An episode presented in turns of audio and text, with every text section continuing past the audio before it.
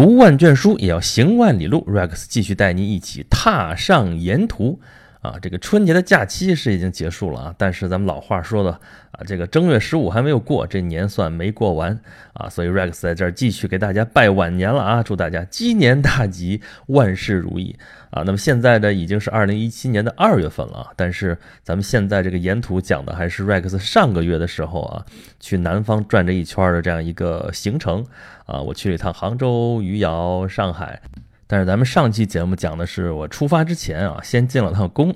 就是去北京这个皇宫紫禁城啊，现在故宫博物院这儿转了一圈啊，咱们稍微聊了聊故宫那些事儿啊。当然，故宫里面的事儿太多太多了啊，以后咱们找机会再细细的聊啊。那么这期节目呢，咱们就开始聊一聊杭州啊。不知道大家有没有感觉啊？就是咱们这两期节目啊，讲北京的故宫啊，讲杭州，有点那个接着之前我在给大家聊那个从长安到长安的意思啊。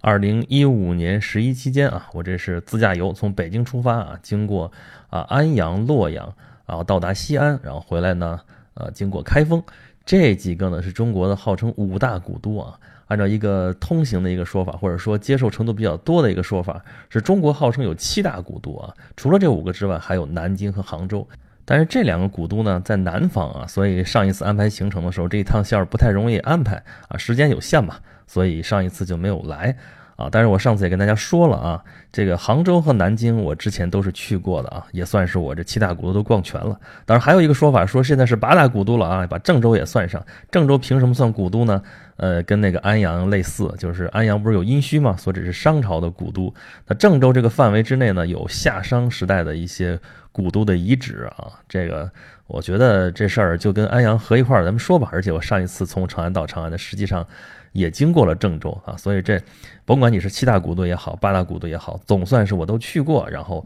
跟大家聊过了他们那些事儿啊。上一次那个从长安到长安，主要是探讨了中国古代定都的一些规则啊，为什么这几个地方会成为古都啊？但是毕竟上一次行程里边并没有南京和杭州啊，所以稍稍留有点遗憾啊。那么这次呢，我又跑到杭州来了吗？啊，杭州确实是多年之前我是去过，然后当时就打开地图一看，说咱们到杭州了，找几个地方去玩啊，看看有什么地方有意思，咱们去啊。啊，结果打开地图发现，说不行，以我的脾气，这不待上一个月是绝对拉不拉倒的，因为各个地方觉得都有点意思，有点故事，那就闭着眼睛找吧，那逛哪儿算哪儿。所以其实也就那个苏堤啊、白堤啊，这个断桥转了一圈就回去了。那这次再来时间其实也没多长啊，也就几天的时间啊，那就捡啊能碰上的，咱们就转一转，看一看啊，逛一逛，聊一聊。那么杭州啊，我们都知道啊，上有天堂，下有苏杭啊，对不对？而且杭州，你别看它是个省会城市，现在应该得算是一线城市了吧？啊，北上广深往下说。不就应该说到杭州了吗？啊，杭州这有阿里巴巴，对吧？而且这个地方你去看吧，城市非常的干净，非常的漂亮，现代化的大都市。但是呢，这个文化底蕴又非常的深厚啊。杭州为什么会称为古都呢？那最主要的原因就是因为南宋，对吧？南宋定都临安啊，临安府府治就在杭州这个地方。但是说起来，南宋为什么能把首都定在杭州啊？那肯定是因为杭州这地方有一定的基础。那这个基础是谁打的呢？就不得不提到五代十国时候这个地方的割据政权啊，是吴越国。那吴越国的国王是谁呢？就是钱王啊，钱镠啊，这是他们的开国君主。实际上是什么人呢？啊，就是五代十国的时候一个藩镇啊。应该说从唐末的时候开始算啊。这我咱们之前已经说过了啊。这个五代十国，五代十国，啥叫五代十国呀？五代啊，就是。啊，唐宋之际啊，中间有五个小朝廷，这五个小朝廷都是定都在中原的啊，都要么就是在洛阳，要么就是在开封，啊，一历来中国这是以中原王朝的这个正朔啊，这个为正统啊，所以呢，这个正统这时候有点多，有五个朝代，什么呀？梁、唐、晋、汉、周，啊，之前都有过这几个朝代了啊，这国名都这么叫过，所以呢，前面都加一个后字啊，后梁、后唐、后晋、后汉、后周，好嘛。但是同时跟这五代，也就是梁、唐、晋、汉、周并列的啊，在中国这个范围之内，还有那么十国啊。这十国也不是同时都有十国啊，呃，就是前前后后吧，一共有十个小朝廷啊。有什么四川这边就有前蜀、后蜀啊，这边那个淮南这边有一开始是吴国，后来是南唐，这算比较大的了啊。湖南这边有楚啊，这个还有什么闽，还有什么南汉啊，像这样的小国，还有荆南的一点点小的啊，北边还有一个北汉，啊，这些来来回回的十国，其实比这政权还多啊。比如说北边就北京这附近，幽云十六州这块原来有个燕，啊，这个在山西这地方呢，原来有个晋啊，啊，不过这个晋后来打败了后梁啊，入主中原就成了后唐。哎呀，这个乱呐，乱纷纷，你方唱罢我登场啊，这就是五代十国。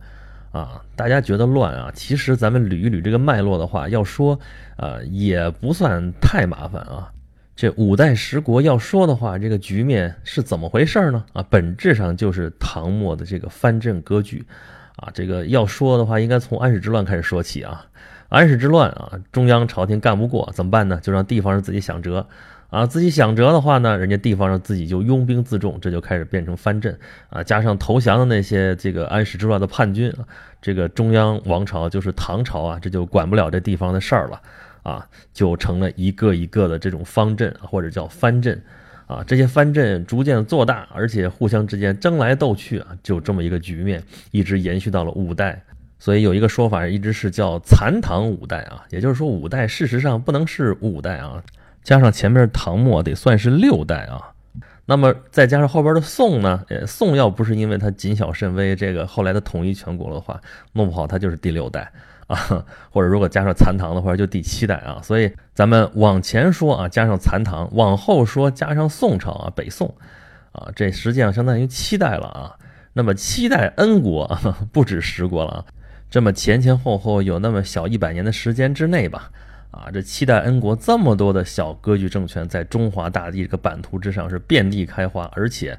啊，这个逆方诈骂我登场，刚说了啊，同一个地方建立过好几个政权啊，同一个政权就是延续时间也都没有那么长啊，有的是开头的时候建立，后来灭掉了，有的是后半截才建立的，最后灭掉了，啊，这么多乱纷纷的小地方政权当中。就有这么一个政权啊，从头到尾贯穿始终，而且保境安民，在这一片土地之上啊，这个民不习干戈，就是老不打仗啊，特别安定的那么个地盘，而且这个政权能够延续小一百年，是哪里？就是这个吴越国。你别看这吴越国啊，前前后后啊，就算没建国之前，就是稳固有这个地盘、有这个基业开始算起，到后面也就这么一百年的时间，在历史长河里边，这也就算是一瞬。但是我们后面所熟知的什么上有天堂，下有苏杭，啊，这么一个基础，都是那个时候打下来的。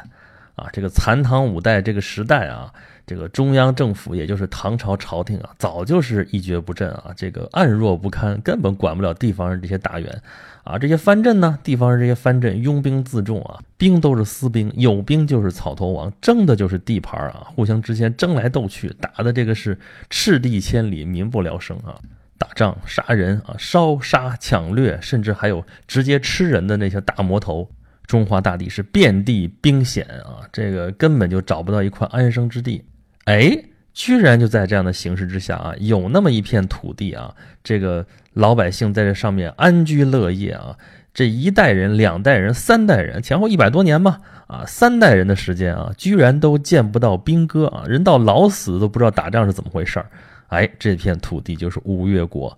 建立吴越国的就是钱王啊，钱王叫钱镠啊，这个刘是也算生僻字啊，金字旁啊。那个大家自己查去，然后他呢也不是什么有钱人家出身啊，现在钱氏一族啊都是多么兴旺发达，出了好多的名人，这其实都是托庇于这个钱王，都是从他这儿开始的。但他本人出身可没那么好啊，他呢有一个小名叫婆刘啊，啥叫婆刘呢？就是他生下来的时候长得太丑了，他他他爸都不想要他，怎么办呢？就想把他扔到井里头去淹死得了。这弃婴嘛，逆婴那时候不想养活了，就就把他弄死。结果呢，他奶奶把他留下来了啊，所以叫婆留啊，他得感谢他奶奶，不然的话他就根本就没这条命了，也就没有后边的历史了。啊，就在这个这个唐末这个动荡的一个时代当中啊，这个当兵是最好的出路了。你看那个时代的风云人物，全都是当兵的，各个地方的藩镇，各个地方的节度使，啊，冒头啊，都是要去当兵先啊。当了兵之后，后来就这个一一一直往上升啊，扶摇直上啊。包括他的长官后来想闹独立啊，想建国，想称帝啊，被他给一开始劝说他，你不要称帝啊。后来是说那就把他这个征讨，然后就把他地盘抢过来。啊，也就是后来他就占有了这个所谓两浙之地啊，两浙就浙东浙西嘛，啊，再加上周边的一些，就现在江苏的那个太湖边上那块地方啊，然后在那个后来啊，后来一直再加上福建的一些地方，比如福州啊这些地方，这就是基本上就是那个吴越国的这个范围啊，他基本上占了这个范围的这个地盘之后啊，也就不再动了。啊，他也不想着扩张，也不想着入主中原啊，就是安安心心在这儿保境安民啊，就把这个地方治理好。他干了一些什么事儿呢？啊，这个修食堂啊，瀚海食堂啊，咱们都知道这个杭州湾这个，呃，这个哈钱江潮非常的厉害。哎，钱江钱江指的是钱塘江啊，钱塘江可不是因为钱王所以叫钱塘江啊，这名字早就有了，钱塘钱塘，从秦始皇那会儿就有了啊。只不过那时候叫钱塘，没有那个土。后来呢，到唐朝说不行啊，你这是国号啊，加个土吧，叫钱塘江，啊，这个钱塘江上游叫富春江，富春江再往上是新安江啊，这是一条江，啊，这个钱塘江呢也叫浙江，所以这个省现在叫浙江省，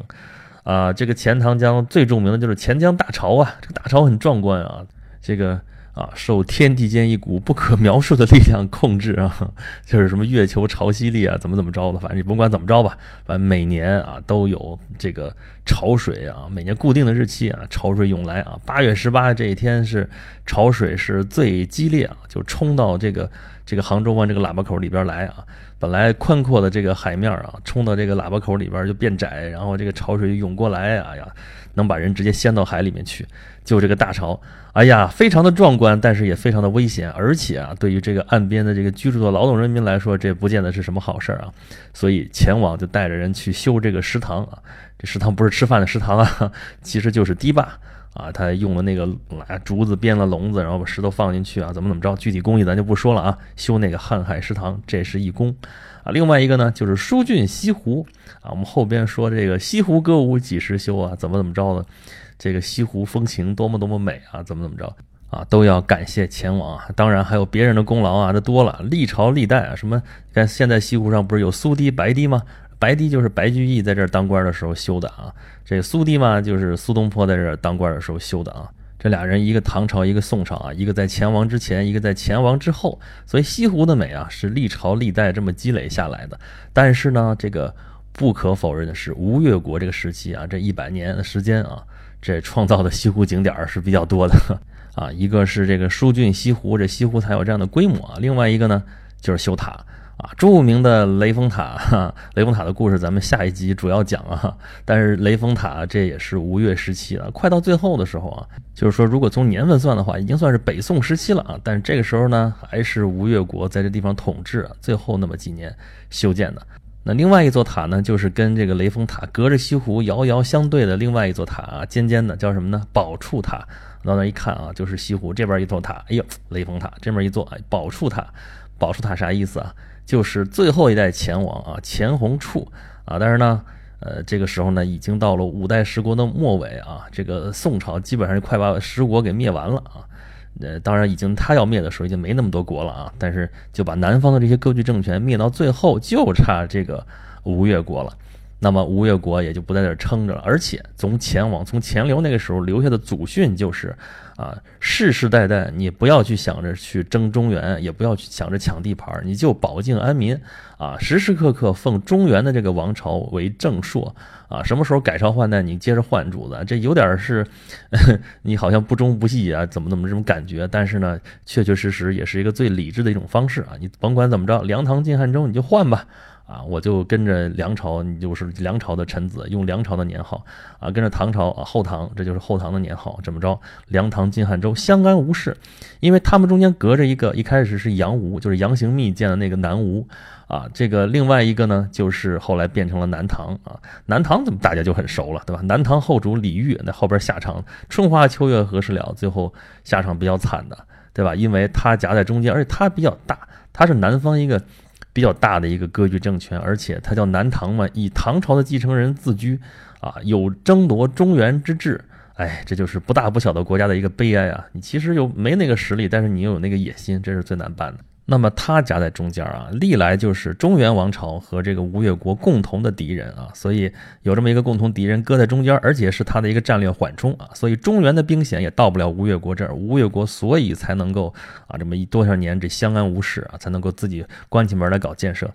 那么这个前王也非常明白这个形势，说啊，这个中原因为现在乱，所以呢，你奉中原的正朔啊，这个他改朝换代，我们接着换主子。但是如果一旦碰到了这个啊真命天子啊，就是你看这个形势啊，就审时度势啊，所谓识时务者为俊杰。你看这个中原王朝有能够统一天下的这个实力了，这个形势朝这个方向发展了，别犹豫，赶紧的纳土归降啊！所以到了钱弘处这一辈儿啊。到了这一代国王的时候，就遵照他爷爷的祖训啊，先是向宋朝这个称臣。你称臣，你得有所表示啊，对吧？他原来叫钱弘处，但是呢，这个赵匡胤和赵光义他爹啊叫赵弘殷啊，这就名字犯了忌讳，所以就把这个“弘”字给去掉了。所以钱弘处后来改名叫钱处。然后呢？到最后，这个南唐也被灭了，南方这政权被扫了个遍，就剩下吴越了。那这时候也没什么好说的了，纳土归降啊，亲自就啊去这个东京汴梁啊，就开封府这儿去拜见天子。那去了就回不来了。然后据说是家里人为了保佑他平安归来啊，或者说就是他回来之后要向佛祖还愿啊，甭管怎么说吧，啊，这个宝处塔这个塔名啊，有有此一说啊，就是要保佑这个前处或者说前红处。甭管因为啥吧，这个雷峰塔和这个宝树塔，反正都是吴越国时期修建的啊。这个吴越国是个佛国啊，这个国王都信佛啊，整个这一家子都信佛啊。当时在全国各地，他所统治的这全国各地啊，修了好多这种佛塔。你现在到那个雷峰塔的那个展览里边，你能看到啊，从那个当时重修雷峰塔的时候挖出来的有那个那个经卷，然后在那个砖里边钻了孔，把经卷塞进去啊。还有里边挖出来地宫里边有那个佛舍利啊，什么这些东西。啊，在浙江其他地方也发现过吴越国时期的类似的这样的供奉物啊，你就可以看到那段历史啊给后世的影响。那么这个吴越国啊，在这地方统治了小一百年的时间啊，为这个浙江啊，尤其是杭州这个地方的这个建设啊，做出了非常重大的贡献啊。然后浙江的这老百姓对这个钱王这一家啊，都是非常的感恩戴德啊，这个名望非常的好啊。这其实就是钱王这个聪明之处啊。他吴越国再有实力，也不过是一个小国啊。这个纳土归降的时候，一统计这个户数也就是五十五万，在当时看算是不少了，但毕竟只是江山的一隅，对吧？现在看就是浙江一个省，你浙江省你再牛，你不也就是一个省？你怎么面对整个中原王朝呢？这时候对抗就是不明智的，不如和平统一。所以钱王的后人很听话啊，就把这一片国土交给了北宋啊，这样北宋南方就这么统一了。而由此换来的是什么呢？啊，整个钱氏一族啊，继续在江南、在两浙这地方兴旺发达啊，这个开枝散叶，一直到现在，这仍然是一个非常有名望的大家族。我们所熟知的什么啊，钱穆啊、钱伟长啊、钱三强，钱氏后人太多太多了。而杭州啊，被钱氏一族建设的也非常好，以至于到了北宋末年，这个靖康之难啊，这个康王赵构南渡啊。被金兵追的这个上山下海啊，这个金兵不是搜山捡海捉赵构吗？啊，这个宋高宗跑来跑去啊，最后都躲到海上去。好歹是这个金兵撤了，撤了之后他定都的时候就不敢定在像原来南京啊这样的地方啊，就最后把首都啊一开始叫行在啊，后来就事实上的首都了，定在了杭州。杭州啊，古代是钱塘县的这个地方啊，但是呢，这个地方定都了之后呢，叫临安府啊。临安呢是取的这个杭州旁边的一个县啊，现在是临安市了，啊，就是钱王的老家。啊，就是因为钱王的后人有此一功啊，纳土归降，和平统一啊，这个功劳大大的，所以呢就把这个杭州叫做临安府啊，这个临安府的名字也很应景啊，你在这个地方不就临时安全吗？临时安全你。啊，还是要想着恢复中原，至少要有一个姿态。但是呢，南宋居民到了这个地方之后啊，这皇帝在这儿可就乐不思蜀了，有这东南半壁江山也不错了，天天花天酒地，所以才有那首著名的诗嘛，《题西林壁》啊，这个暖风熏得游人醉，只把杭州作汴州。啊，这个汴州嘛是汴梁啊，东京啊，北宋的法定首都。啊，我这个标题大家看到了，只把杭州做幽州，是因为这不是我来了吗？我到杭州，我这不常住北京吗？北京原来是幽州，所以对我来说是只把杭州做幽州。哎，杭州这地方确实好啊，确实舒服呀，人在这儿，这就是个休闲的城市，待到这儿满目都是美景，在这地方可能确实是要消磨斗志的呢。呃，这个南宋定都在杭州啊，就有点像之前东晋定都在建康。啊，怎么个像法呢？啊，都是原来你看啊，这个三国的时候魏蜀吴嘛，后来是啊三分归晋啊，晋朝后来灭掉了这个东吴啊，东吴建都就是在建业，后来改名叫建康，也就是现在的这个南京啊。这个灭了这个地方政权之后，结果呢，后来北边这是五胡十六国闹起来，这个晋室南渡，最后定都，哎，偏偏就定在了这个建康。这算是从前的一个地方政权为这个南渡的政权啊，南渡的统一政权准备好了这个首都。那南宋这个情况也很像啊，这个北宋统一的时候是灭掉了吴越啊，当然这个灭是和平统一，刚说了没打什么仗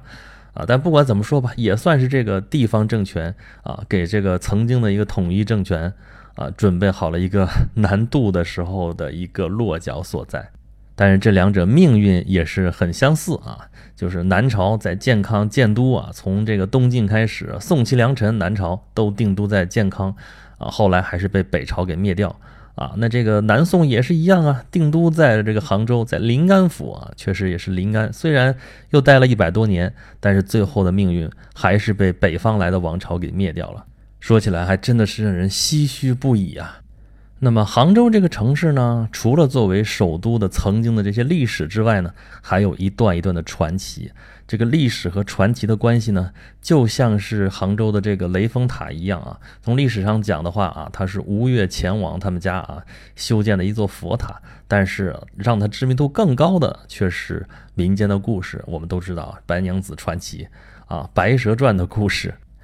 有的时候我们分不清楚这个历史和传奇的这样一个界限啊，比如说啊，像岳飞啊，就是在杭州地界里边，这不是大名人嘛，对吧？他是历史上实有其人，但是我们听他的故事就像听传奇一样啊，听得我们热血澎湃也好，听得让我们啊怎么怎么样也好，这是历史实有的人物，但他的故事就像是传奇啊。还有一些人物呢，历史上确实也有其人啊，也有其事。但是呢，啊，我们已经是雾里看花，看得很模糊。比如说西湖边上葬着武松，葬着苏小小，他们的故事就是那么模糊。那到底是历史呢，还是传说呢？啊，还有一些故事我们都知道，肯定是民间的传说。比如说像白娘子的故事，但是呢，它又那么的鲜活，就像是真实存在的人一样，我们谁都不能忽略它，而且对他们的故事到现在依然是津津乐道。其实，对于普通老百姓来说，历史可能并不是那么重要，反而是这些传说、这些传奇更为大家所喜闻乐见。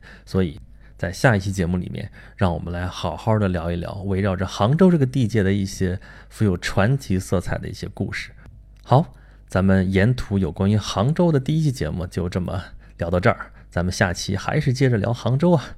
咱们这个节目沿途和演讲录是不定期更新啊啊，我争取能做到一一个礼拜更新一到两期啊。但是呢，如果大家等不及了啊，觉得听得不过瘾的话啊，欢迎大家收听我另外一个专辑啊，是在某平台上的一个收费节目啊，和莎士比亚的三百六十五天啊，莎翁和他的故事。啊，在这里边呢，我要计划讲一百期啊，要把沙翁讲过的所有的故事都会给大家讲一遍啊。这个大家要听的话呢，欢迎大家关注我的微信公众号“轩辕十四工作室”，然后在下面的自定义菜单里面有“莎士比亚”四个字，点一下你就能找到它了啊。欢迎大家来收听，欢迎大家来吐槽啊。咱们这期节目就讲到这里，咱们下期再见吧。